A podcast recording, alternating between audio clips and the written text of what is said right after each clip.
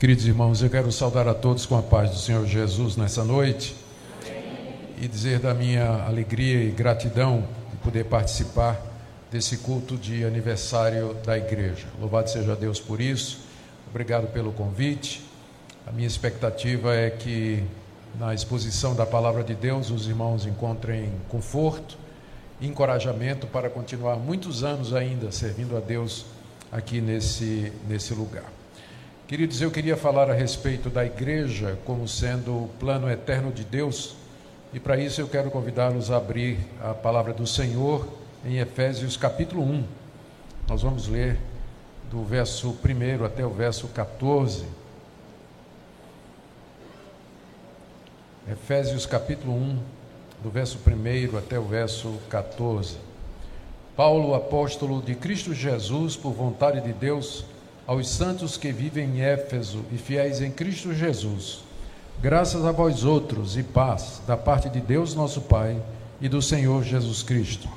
Bendito Deus e Pai de nosso Senhor Jesus Cristo, que nos tem abençoado com toda sorte de bênção espiritual nas regiões celestiais em Cristo, assim como nos escolheu nele antes da fundação do mundo para sermos santos e irrepreensíveis perante ele e em amor nos predestinou para Ele, para adoção de filhos, por meio de Jesus Cristo, segundo o beneplácito de Sua vontade, para louvor da glória de Sua graça que Ele nos concedeu gratuitamente no amado, no qual temos a redenção pelo Seu sangue, a remissão dos pecados, segundo a riqueza da Sua graça, que Deus derramou abundantemente sobre nós em toda sabedoria e prudência, desvendando-nos o mistério da Sua vontade segundo o seu beneplácito que propuseram em Cristo, de fazer convergir nele, na dispensação da plenitude dos tempos, todas as coisas, tanto as do céu como as da terra. Nele digo, no qual fomos também feitos herança, predestinados segundo o propósito daquele que faz todas as coisas conforme o conselho da sua vontade, a fim de sermos para louvor da sua glória. Nós, os que de antemão esperamos em Cristo, em quem também vós, depois que ouvistes a palavra da verdade, o evangelho da vossa salvação, tendo nele também crido, fostes selados com o Santo Espírito da promessa, o qual é o penhor da nossa herança, até o resgate da sua propriedade, em louvor da sua glória. Até aqui, queridos, vamos orar mais uma vez. Pedimos, nosso Deus, que o Senhor nos ilumine na compreensão da, da tua palavra, que ela fale ao nosso coração que nós nos alegremos por fazermos parte desse projeto teu desde a eternidade, que é a tua igreja, e que ao comemorarmos, celebrarmos e agradecermos mais um aniversário dessa amada igreja, nós nos lembremos que ela expressa o teu plano e o teu propósito concebido antes da criação do mundo. Ó Deus, abençoa-nos e nos faz fazes compreender em nome de Jesus. Amém. Queridos, Paulo escreveu essa carta para consolar os crentes da cidade de Éfeso que tinham ouvido falar que ele estava preso. E de fato ele estava em Roma, preso pela primeira vez, e de lá teve notícias e escreve essa carta com o objetivo de mostrar aos irmãos que a prisão dele fazia parte do eterno plano de Deus, que Deus havia planejado a sua igreja antes de criar o mundo e que Deus havia levantado Paulo para anunciar o evangelho aos gentios, e ele estava preso por isso. Então não era motivo para desânimo, Deus estava no controle de tudo. Na verdade, a prisão de Paulo era uma glória para aqueles cristãos lá de Éfeso. Paulo começa a carta falando de como Deus na eternidade planejou, o Pai planejou a igreja, o Filho executou esse plano e o Espírito Santo eh, aplicou ao coração daqueles que Deus quis. Se você prestou atenção na leitura, a partir do verso 3, é uma longa sentença, não tem ponto. É só vírgula e ponto e vírgula, porque um assunto vai levando ao outro. É a maior sentença que você tem na Bíblia, na verdade. Mas ela não foi feita às pressas, ela foi cuidadosamente elaborada pelo apóstolo Paulo em três partes, cada uma delas referente a uma das pessoas da Trindade. Na primeira parte, ele fala do Pai, do verso 3 até o verso 6, diz o que é que o Pai planejou na eternidade e termina dizendo no verso 6 que ele fez isso para o louvor da glória da sua graça. Depois ele fala de Deus Filho, Jesus, o amado, que veio ao mundo executar o plano de Deus, e ele termina dizendo no verso 12: a fim de sermos para o louvor da sua glória. E aí ele fala da terceira pessoa da Trindade, que é o Espírito Santo, que aplica o plano de Deus e os benefícios que Cristo obteve na cruz por nós. Tudo isso terminando no verso 14 com a expressão em louvor da sua glória. Então é uma longa frase com três partes, cada uma referente a uma das três pessoas da Trindade e terminando para o louvor da sua glória, que expressa a razão principal pela qual Deus criou a igreja. Deus planejou a igreja, que é para o louvor da sua glória.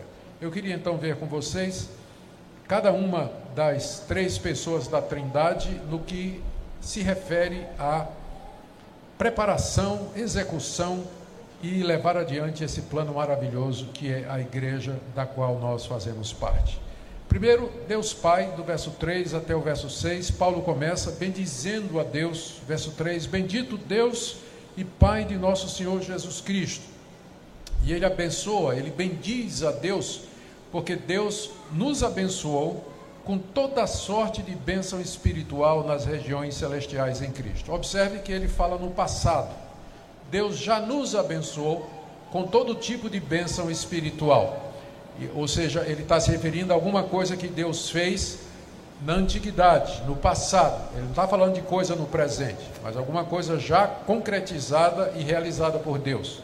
Isso que Deus já fez, ele chama de bênção espiritual, em contraste com as bênçãos materiais que Deus nos dá no presente. Deus nos dá, nos dá muitas coisas no presente, dá saúde, ele dá trabalho, ele dá lazer, dá educação, dá oportunidades e tantas outras coisas. Mas melhor do que bênçãos materiais são essas bênçãos espirituais, porque elas vão permanecer para todo sempre. Um dia tudo isso vai acabar, sua saúde, seus bens, a sua alegria aqui nesse mundo, suas propriedades, tudo isso vai passar, mas as bênçãos espirituais permanecem para todo sempre. Paulo começa então agradecendo a Deus porque ele nos abençoou no passado com bênçãos espirituais nas regiões celestiais em Cristo. Essa expressão regiões celestiais aparece somente na carta aos Efésios e na carta aos Gálatas. E é uma maneira do apóstolo Paulo se referir ao mundo espiritual invisível, onde Deus está com o Senhor Jesus, com os anjos e com aqueles que já morreram. Essa realidade espiritual que nos cerca e da qual nós temos acesso somente pela fé em Cristo Jesus. Deus já nos abençoou com toda sorte de bênção espiritual nas regiões celestiais em Cristo Jesus. Paulo começa então bendizendo a Deus. Em seguida, ele escolhe duas bênçãos para se referir. A primeira, a eleição, e a segunda, predestinação. Eleição no verso 4. Assim como nos escolheu nele antes da fundação do mundo, para sermos santos e irrepreensíveis perante Ele. É interessante que Paulo começa, ele podia falar de muitas bênçãos espirituais, porque Deus nos deu muitas, como a justificação, a glorificação, mas ele começa com a eleição, porque é a base de todas as outras. Deus nos abençoa, Deus só abençoa espiritualmente aqueles a quem ele escolheu. Quem não foi escolhido por Deus vai ter bênção material, vai experimentar as coisas desse mundo, mas a salvação, a redenção, a justificação, a glorificação, a ressurreição dentre os mortos, a vida eterna, isso é somente para aqueles que Deus escolheu antes da fundação do mundo. É por isso que Paulo, quando ele começa, ele já começa citando a eleição como sendo a primeira bênção que ele quer agradecer. E quando ele fala escolheu, a gente tem que lembrar que o escolher pressupõe que havia um grupo, havia uma certa quantidade de pessoas e Deus escolheu de entre aquele grupo aqueles que ele quis. Deus, na eternidade, contemplando a humanidade, escolheu aqueles que ele quis. E ele escolheu, verso 4, nele, em Cristo com isso, Paulo está dizendo o critério de Deus. Por que ele escolheu esse e não aquele? É porque esse era melhor? É porque esse tinha méritos? É porque esse merecia? O critério é a obra de Cristo. Deus nos escolheu em Cristo, não foi por nada que ele viu em você, não foi por nada que ele anteviu que você faria, Não foi por nada que Deus olhou lá no futuro e disse: Fulano vai ser isso, vai ser aquilo e vai me aceitar. Não é com base na criatura. A escolha de Deus, a eleição de Deus é soberana, é feita mediante Cristo Jesus, os méritos de Cristo e não os nossos. Ele nos escolheu antes, siga aqui comigo no verso 4, antes da fundação do mundo, ou seja, antes que eu e você existíssemos ou tivéssemos feito alguma coisa para merecer o favor de Deus. Paulo colocou isso aqui para deixar claro que a eleição é pela graça de Deus, é pela misericórdia de Deus, não é baseado em qualquer mérito da criatura, que Deus viu que você faria, que Deus viu que você tem, que você é melhor do que os outros, não, porque ele fez essa eleição antes que o mundo existisse. Antes que houvesse o ser humano na face da terra, antes que as pessoas fizessem escolhas e tomassem decisões certas ou erradas, Deus escolheu em Cristo aqueles que ele quis. E Deus escolheu com um objetivo. De entre a humanidade, Deus escolheu esses para serem santos e irrepreensíveis diante dele. Deus olhou a humanidade caída em pecado, a humanidade em Adão, a humanidade corrompida no seu coração, voltada para o mal, todos eles merecedores da ira de Deus e do castigo de Deus, e ele então, em Cristo, graciosamente, soberanamente, escolheu um povo para ser um povo santo e irrepreensível diante dele. Que povo é esse? A igreja. A igreja é o povo que Deus escolheu de entre a humanidade para ser um povo santo para ele Perceba que, como está errada aquele conceito, às vezes as pessoas, quando ouvem falar de eleição e de predestinação, elas dizem assim: essa doutrina não é boa, porque ela faz com que a pessoa se sinta segura. Se eu já fui eleito e já fui predestinado, posso viver de qualquer maneira, porque no fim você é salvo. Então a pessoa nunca entendeu a doutrina da eleição e da predestinação, porque Deus escolheu um povo para ser santo. Onde não tem santidade, não houve eleição. Como é que você sabe que você é eleito? É porque você é santo. Você anda numa vida reta diante de Deus. Quem não vive uma vida santa e reta diante de Deus, não tem nenhuma base para dizer eu faço parte dos eleitos de Deus.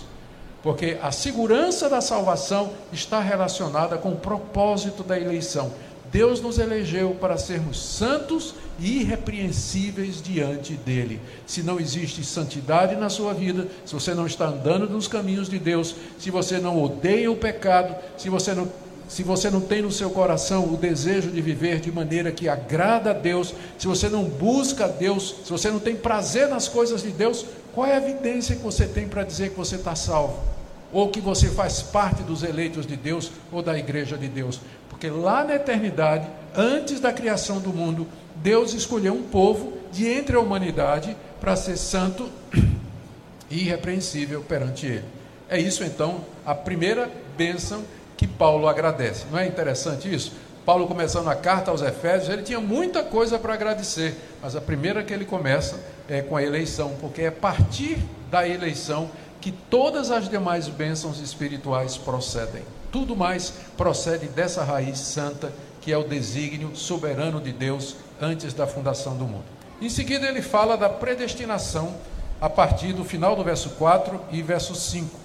E em amor nos predestinou para Ele, para adoção de filhos, por meio de Jesus Cristo, segundo o beneplácito de Sua vontade. Qual é a diferença de eleição e predestinação? Na eleição, Deus separa aqueles que Ele quis na predestinação, ele dá um destino antecipado. Ele escolhe e destina. De entre a humanidade perdida, entre a humanidade caída, caminhando para a condenação pelos seus próprios pecados, Deus escolheu um povo e destinou esse povo para um propósito. Esse propósito está aqui no verso 5, quando Paulo nos diz que Deus, em amor, nos predestinou para Ele. Para Ele. Essa é a razão, ou essa é a destinação que Deus nos deu antes da fundação do mundo, quando nos escolheu. Ele nos predestinou para sermos dele. E essa é a maior vocação do ser humano: ele ser eleito, predestinado para ser de Deus, pertencer a Deus, povo exclusivo de Deus, povo amado por Deus, povo resgatado pelo sangue de Jesus É, é, esse é o grande privilégio que nós temos nesse mundo. A predestinação é para que nós sejamos de Deus. E Paulo diz que isso é um gesto de amor. Veja aí, ó, final do verso 4. E em amor nos predestinou para ele. Tem pessoas que, quando ouvem falar de eleição e predestinação, já vêm dizendo que é uma injustiça, que Deus não pode escolher um e deixar outro. Veja bem, se todo mundo merecesse a salvação e Deus escolhesse salvar apenas alguns e não todos, Deus estava sendo injusto, porque todo mundo merece ser salvo.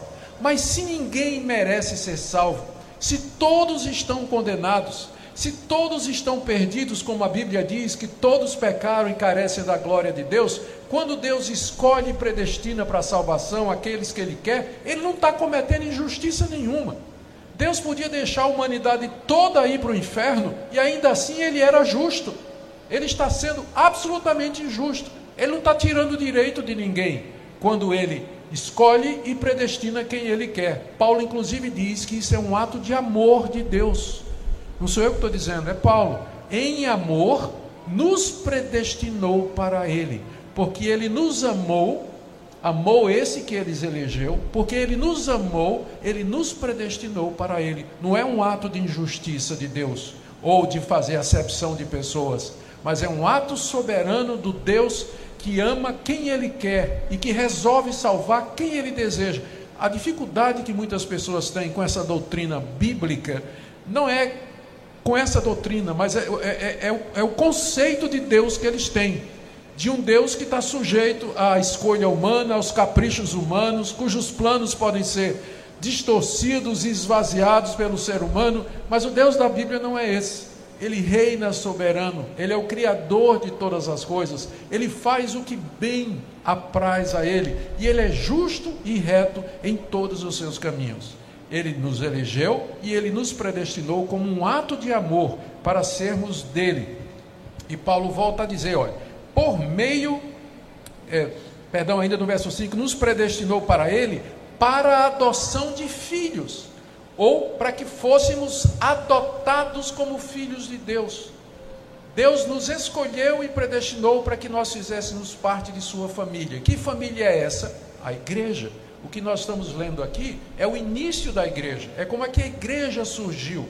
A igreja é esse povo que Deus separou do mundo, segundo a sua vontade, pelo seu poder, para ser um povo considerado e adotado por ele como seu filho, como seus filhos. Somos filhos de Deus mediante o querer e o poder de Deus. Aí Paulo acrescenta por meio de Jesus Cristo, para deixar claro mais uma vez, não é porque você é bom, não é porque você merece, não é porque você é melhor do que os outros, não é porque você se destaca além dos outros, não é por nada disso, mas é por meio de Jesus Cristo, pelo que Cristo fez na cruz do Calvário, e ele termina dizendo: segundo o beneplácito de Sua vontade.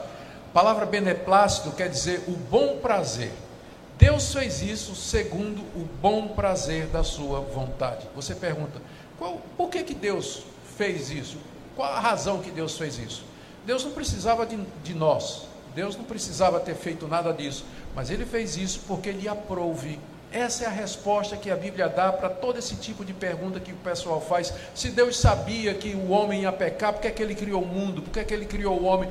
Porque Deus quis, segundo o beneplácito da sua vontade, segundo o bom prazer da sua vontade. Deus fez estas coisas porque Ele podia fazer e porque Ele aprouve fazer na sua santidade e na sua sabedoria, que às vezes a gente não compreende. Deus sabe o que faz, a gente é que não sabe o que diz. Exatamente porque a gente não compreende a grandeza de Deus, o poder de Deus, a santidade de Deus, a gente fica fazendo questionamentos tolos, que não fazem sentido quando a gente pensa na grandeza de Deus, na sua majestade e no seu poder.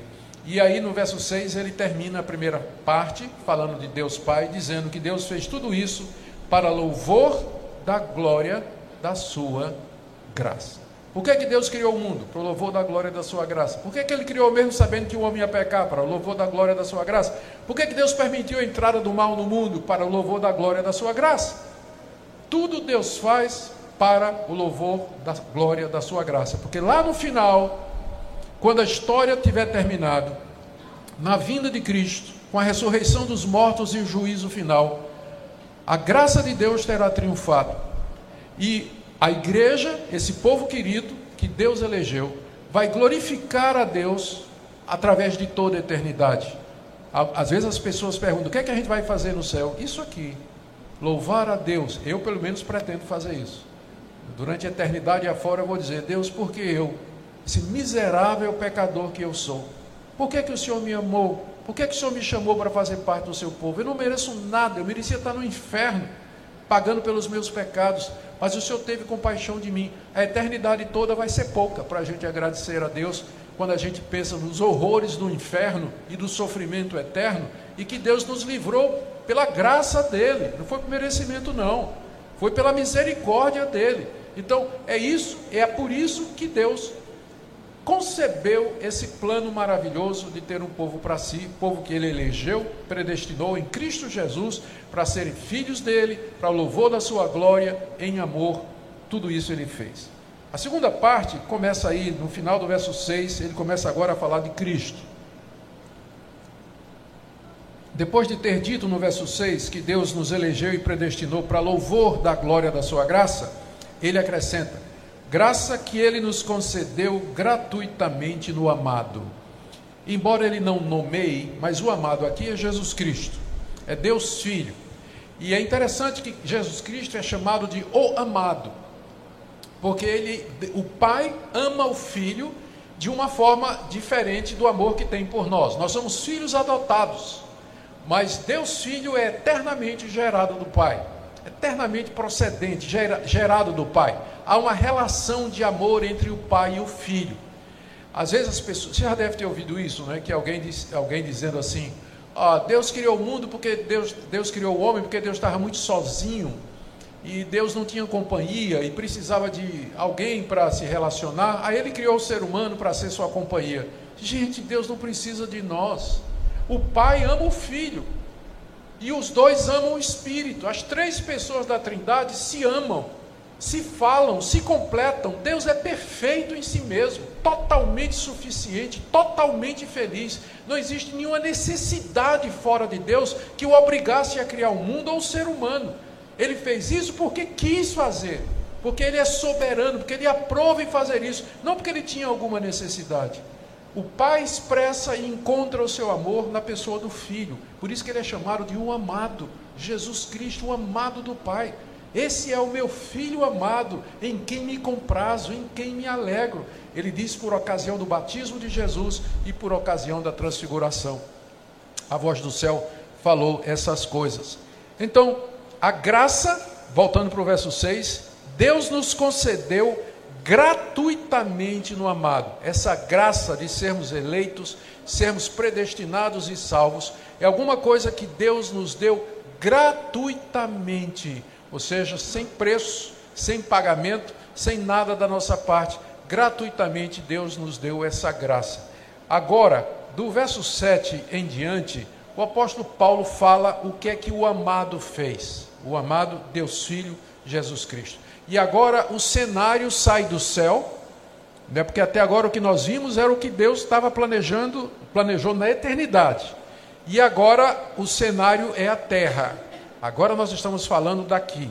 Paulo diz no verso 7: Amado, no qual temos a redenção pelo seu sangue, a remissão dos pecados segundo a riqueza da sua graça. Quando ele fala que nós temos a redenção pelo seu sangue, está implícito que o amado se tornou um de nós e morreu e sangrou por nós. Embora Paulo não esteja dizendo aqui, mas está pressuposto. O Pai planejou, mas foi o amado, Deus Filho, que veio ao mundo executar o plano. Por que, que era necessário que ele sangrasse? Por que era que era necessário que ele morresse? Porque esses que Deus escolheu e predestinou eram pecadores. Ele escolheu de entre a humanidade perdida. E aí, como é que nós podemos ser um povo para Deus, um povo santo, um povo adotado por Deus, se nós somos culpados de nosso pecado, nós somos carregados das nossas iniquidades, corrompidos no nosso coração. Aqui é que entra Deus Filho. Deus Filho desceu do céu, assumiu a nossa natureza e na cruz ele morreu pelos pecados desse povo, derramou seu sangue para pagar cada iniquidade, cada pecado e cada culpa desse povo que Deus escolheu e predestinou. E com isso ele nos redimiu. Não é isso que diz no verso 7? No qual nós temos a redenção, nos redimiu do poder do pecado, da morte, das trevas, do mundo e da condenação eterna. Nele nós temos a remissão de pecados. O perdão de pecados, remitir, remitir significa perdoar completamente, quitar completamente. Deus quitou nossos pecados mediante a morte do seu filho na cruz, derramando sangue precioso pelo povo de Deus. E Paulo termina no verso 7 dizendo: segundo a riqueza da sua graça. Cristo veio, assumiu a nossa natureza, tomou um corpo humano verdadeiro, sofreu e morreu na cruz, derramou o seu sangue pela graça do Pai. Não é porque ele viu algum mérito em nós, viu algum valor em nós, ou qualquer coisa extraordinária em nós. Não, é pela simples graça e misericórdia de Deus. Deus Filho encarnou, derramou seu sangue na cruz do Calvário há dois mil anos atrás. Isso aconteceu há dois mil anos atrás. Para que nós pudéssemos ser redimidos da nossa culpa e da condenação eterna mediante a remissão, quitação da nossa culpa que Deus deu por inteiro, por inteiro, mediante o sacrifício do seu filho, e tudo isso segundo a riqueza da sua graça, verso 8, graça que Deus derramou abundantemente sobre nós, com toda sabedoria e prudência, sim, que plano perfeito, que plano sábio, que plano prudente, Deus ter um povo para si, de entre a humanidade perdida, um povo que fosse seu por toda a eternidade. Primeira coisa que o Filho fez por nós foi redimir-nos das nossas iniquidades para que pudéssemos ser de Deus, e isso mediante o seu sangue. A segunda coisa é que Deus em Cristo nos desvendou o seu plano. Esse plano, ele estava oculto, mas agora Deus o tornou claro, verso 9, desvendando-nos o mistério da sua vontade, segundo o seu beneplácito que propusera em Cristo de fazer convergir nele, na dispensação da plenitude dos tempos, todas as coisas, tanto as do céu como as da terra.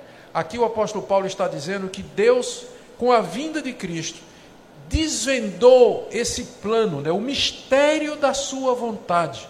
O que é o mistério da vontade de Deus? É exatamente isso, essa vontade de Deus, lá da eternidade, de escolher e predestinar um povo para Ele. E isso é misterioso porque estava oculto no Antigo Testamento. Estava em sombras, estava em figuras, em símbolos, em tipos, que o filho morreria pelo povo, representado nos sacrifícios. Tudo isso fazia parte do mistério da vontade de Deus. Mas esse mistério agora não é mais mistério, porque nós Deus nos desvendou, está vendo o início do verso 9? Desvendar significa tirar o véu para que se você tiver um pano na sua frente, você não vê direito. Mas quando o pano é tirado, você vê com clareza.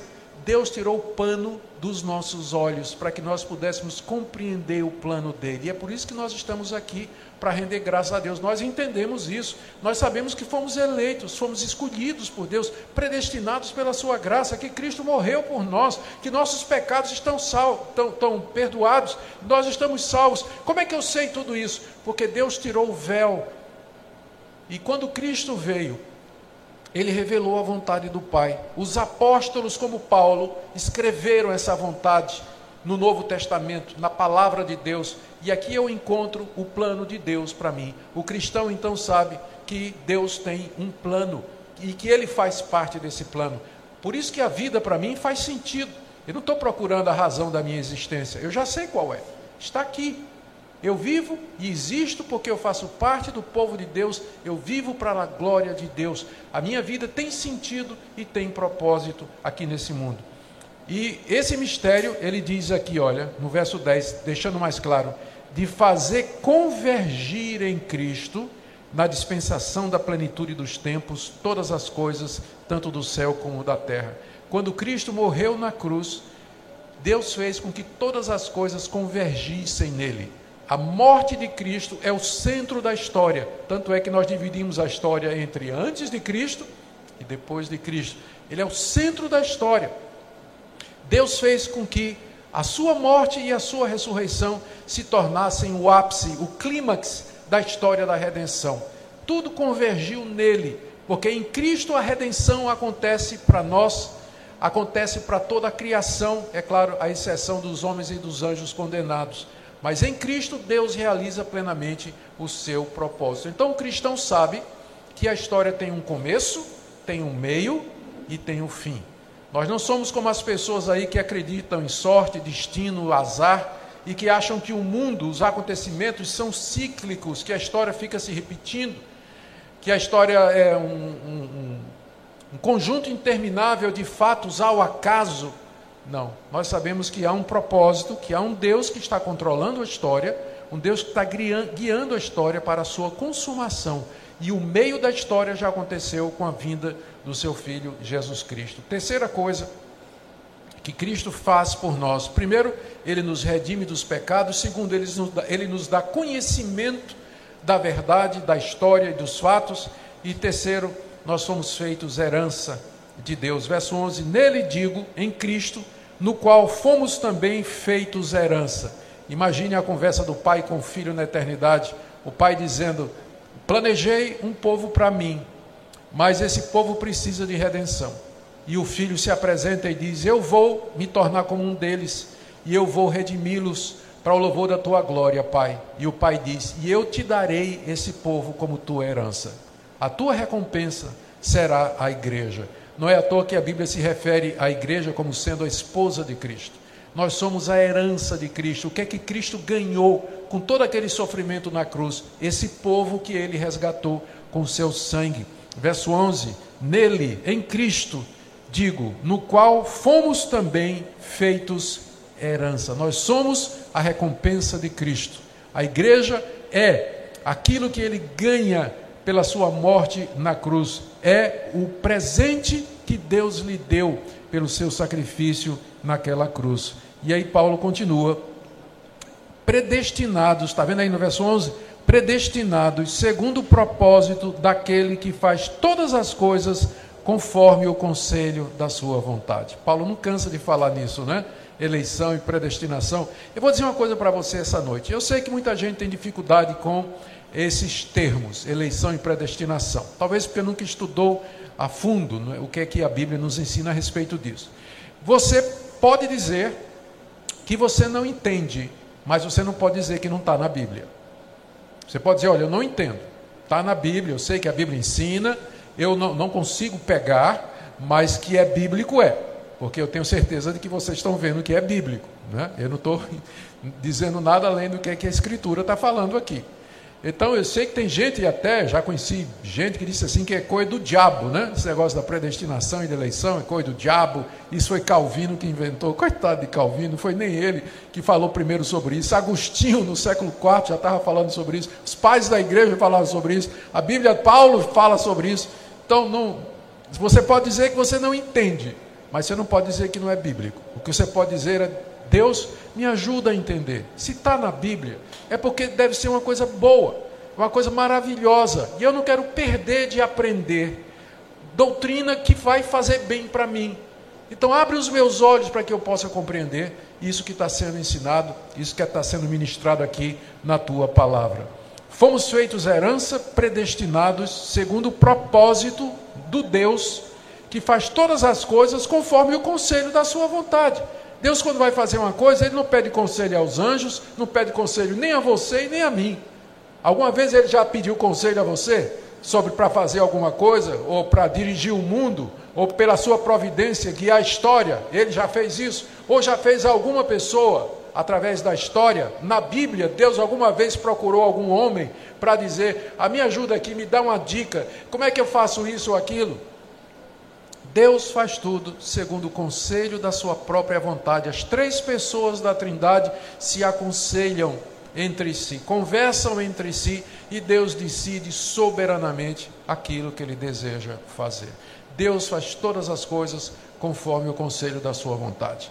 Tenho certeza que ele não vai esperar por você E a, o plano dele e o propósito dele não vai depender de você. Não, não, é uma coisa que você vai poder distorcer ou destruir, ou coisa desse gênero, como às vezes as pessoas pensam. E tudo isso, veja como Paulo termina a parte do amado no verso 12, a fim de sermos para o louvor da sua glória. E aqui ele termina a parte de Deus Filho. Agora o Espírito Santo.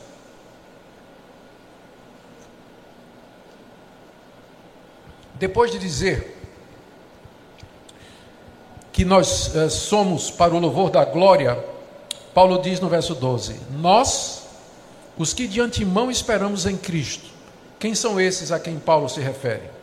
Ele se, agora está falando no tempo dele. São os judeus. Os judeus são aqueles que de antemão esperavam em Cristo, eles esperavam o Messias, eles tinham a expectativa da chegada do Messias. Então, muitos judeus creram em Jesus e Paulo era um deles. Na verdade, antes ele era perseguidor, mas o Deus soberano alcançou Paulo no caminho de Damasco, apareceu para ele e ele tornou-se o maior pregador do evangelho. Então, os judeus tinham a expectativa do Messias. Eles esperavam de antemão em Cristo.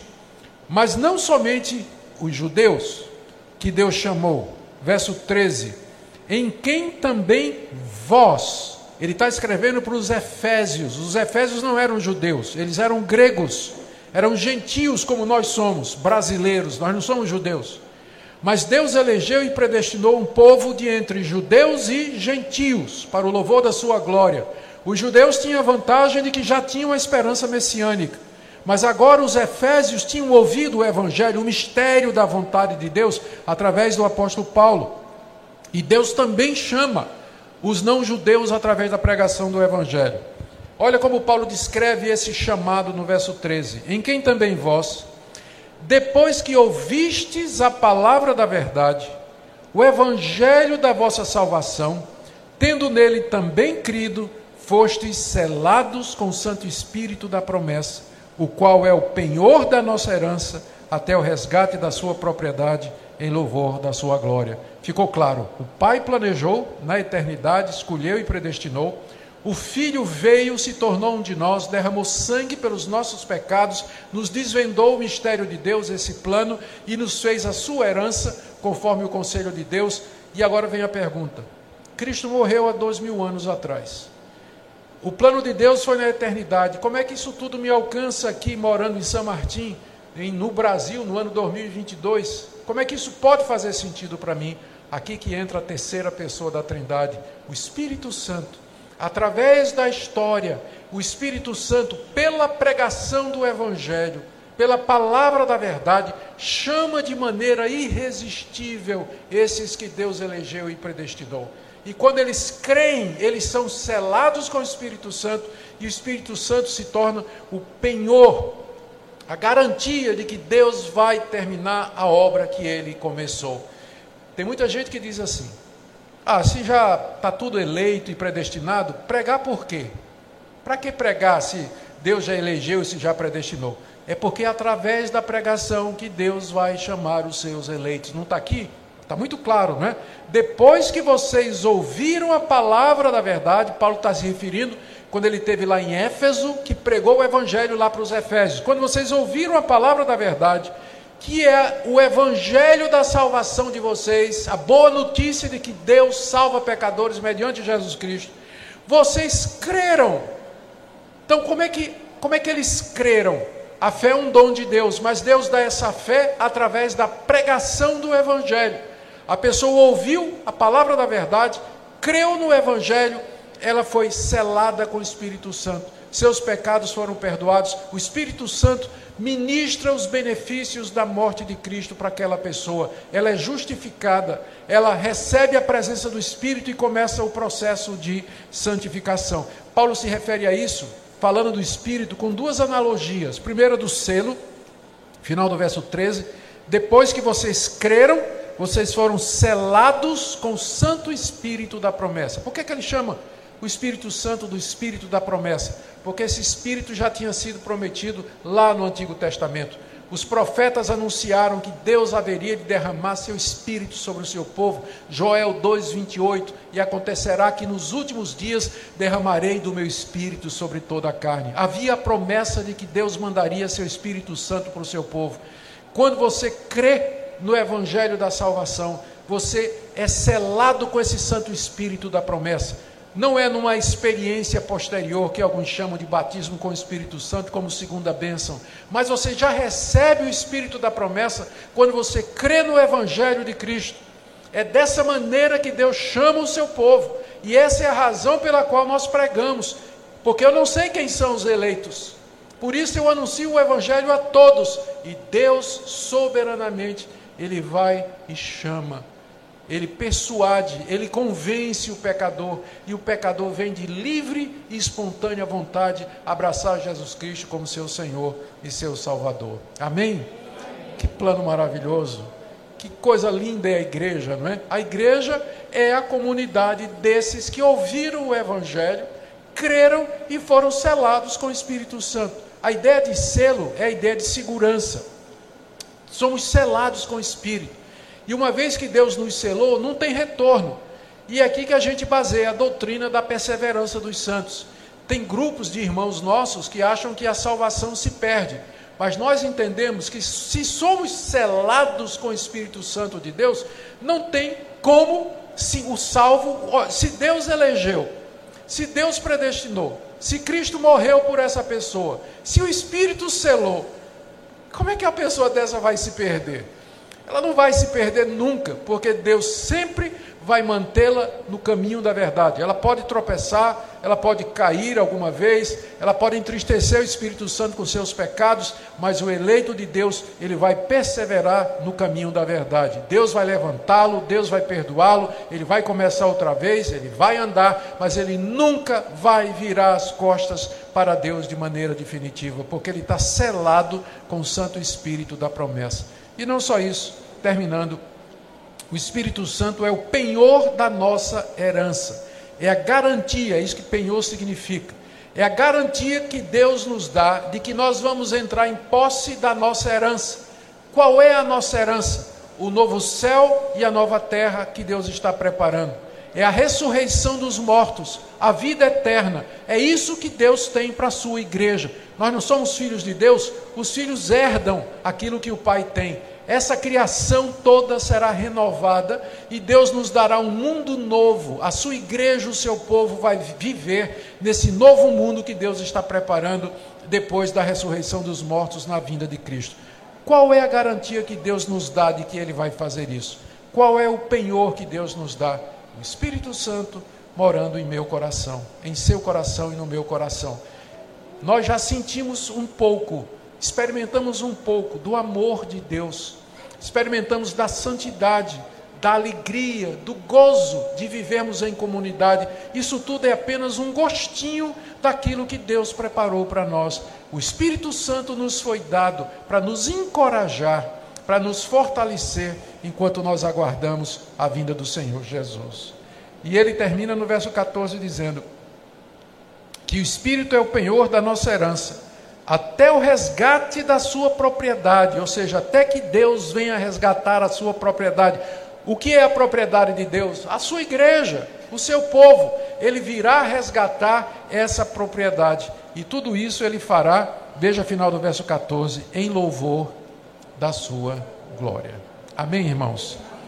Eu quero terminar com algumas implicações aqui. Primeira, Deus governa a história.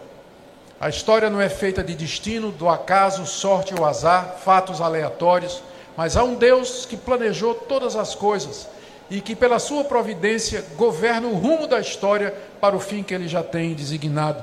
Por isso nós temos confiança, sabemos que todas as coisas cooperam para o bem daqueles que amam a Deus, porque tem um Deus no trono da história, não é um homem que está sentado lá, não, é um Deus soberano que está no trono da história.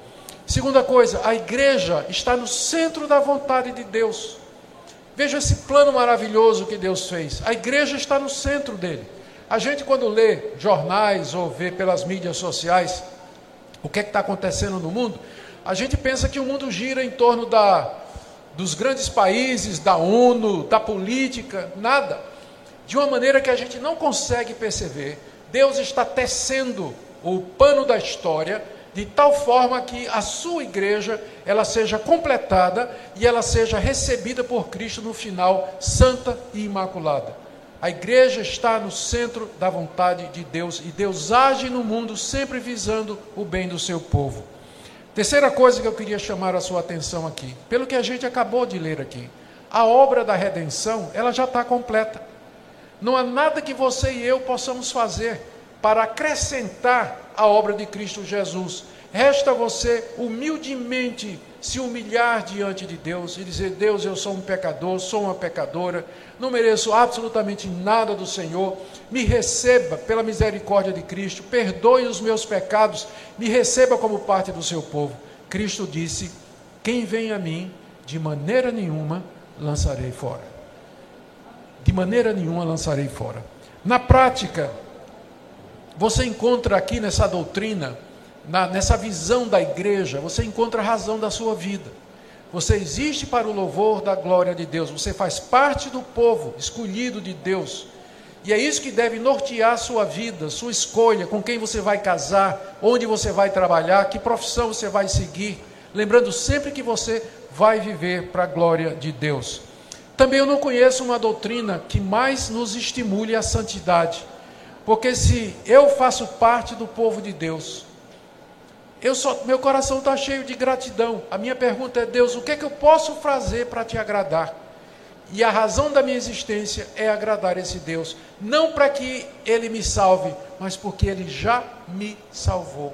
Deus nos abençoou com toda sorte de bênção espiritual nas regiões celestiais motivo para evangelismo, que é uma, que é, sabe por que, que a gente pode sair para evangelizar e pregar o evangelho? Porque Deus tem os seus eleitos e Ele vai chamar essas pessoas através da pregação do evangelho. Se Deus não tivesse feito isso, eu não ia sair para evangelizar, porque se for depender da vontade humana do homem tomar a decisão, sabe quantas pessoas se salvariam? Zip zero, ninguém, ninguém se salvaria. Se Deus não vier chamar o pecador, ele não se converte, ele não quer a Deus, ele não tem interesse nas coisas de Deus, mas porque eu sei que Deus tem seus eleitos, é que eu tenho um ânimo para pregar o Evangelho, porque através de mim ele vai chamar essas pessoas. E por último, eu sei que deve ter gente perguntando, pastor, como é que eu sei que eu sou eleito? Como é que eu sei que eu tô, faço parte da igreja verdadeira? A resposta que a Bíblia dá é, nos dando as características de uma pessoa eleita. Quem é eleito não é perfeito, não é. Ele é pecador, mas ele odeia o pecado. Ele quer vencer o pecado. Ele quer viver uma vida santa. Ele tem prazer nas coisas de Deus. Há dias que não. Há dias que ele não está com vontade de ler Bíblia, não está com vontade de orar nem nada. Mas isso passa. E logo ele volta a ter esse desejo, essa vontade de andar com Deus. Se você é eleito de Deus, você crê no Senhor Jesus de todo o seu coração, que ele morreu pelos pecados, que ele ressuscitou de entre os mortos, que ele está vivo. Você crê na Bíblia como sendo a palavra de Deus, você ama a Bíblia e você quer aprender mais dela. São marcas da pessoa eleita. Não somos perfeitos, é claro, mas a obra do Espírito Santo em nós, ela mostra o seu fruto alegria, amor, paz, longanimidade, paciência e um desejo de viver para a glória de Deus. Amém? Essa igreja é uma expressão local e visível da igreja de Cristo. Que ela continue sendo bênção, que ela continue grata, ciente da sua vocação, lembrando que foi Deus que na eternidade nos chamou para sermos dele e que as portas do inferno não prevalecerão contra a igreja de Deus. Deus abençoe a vida dos irmãos. Amém.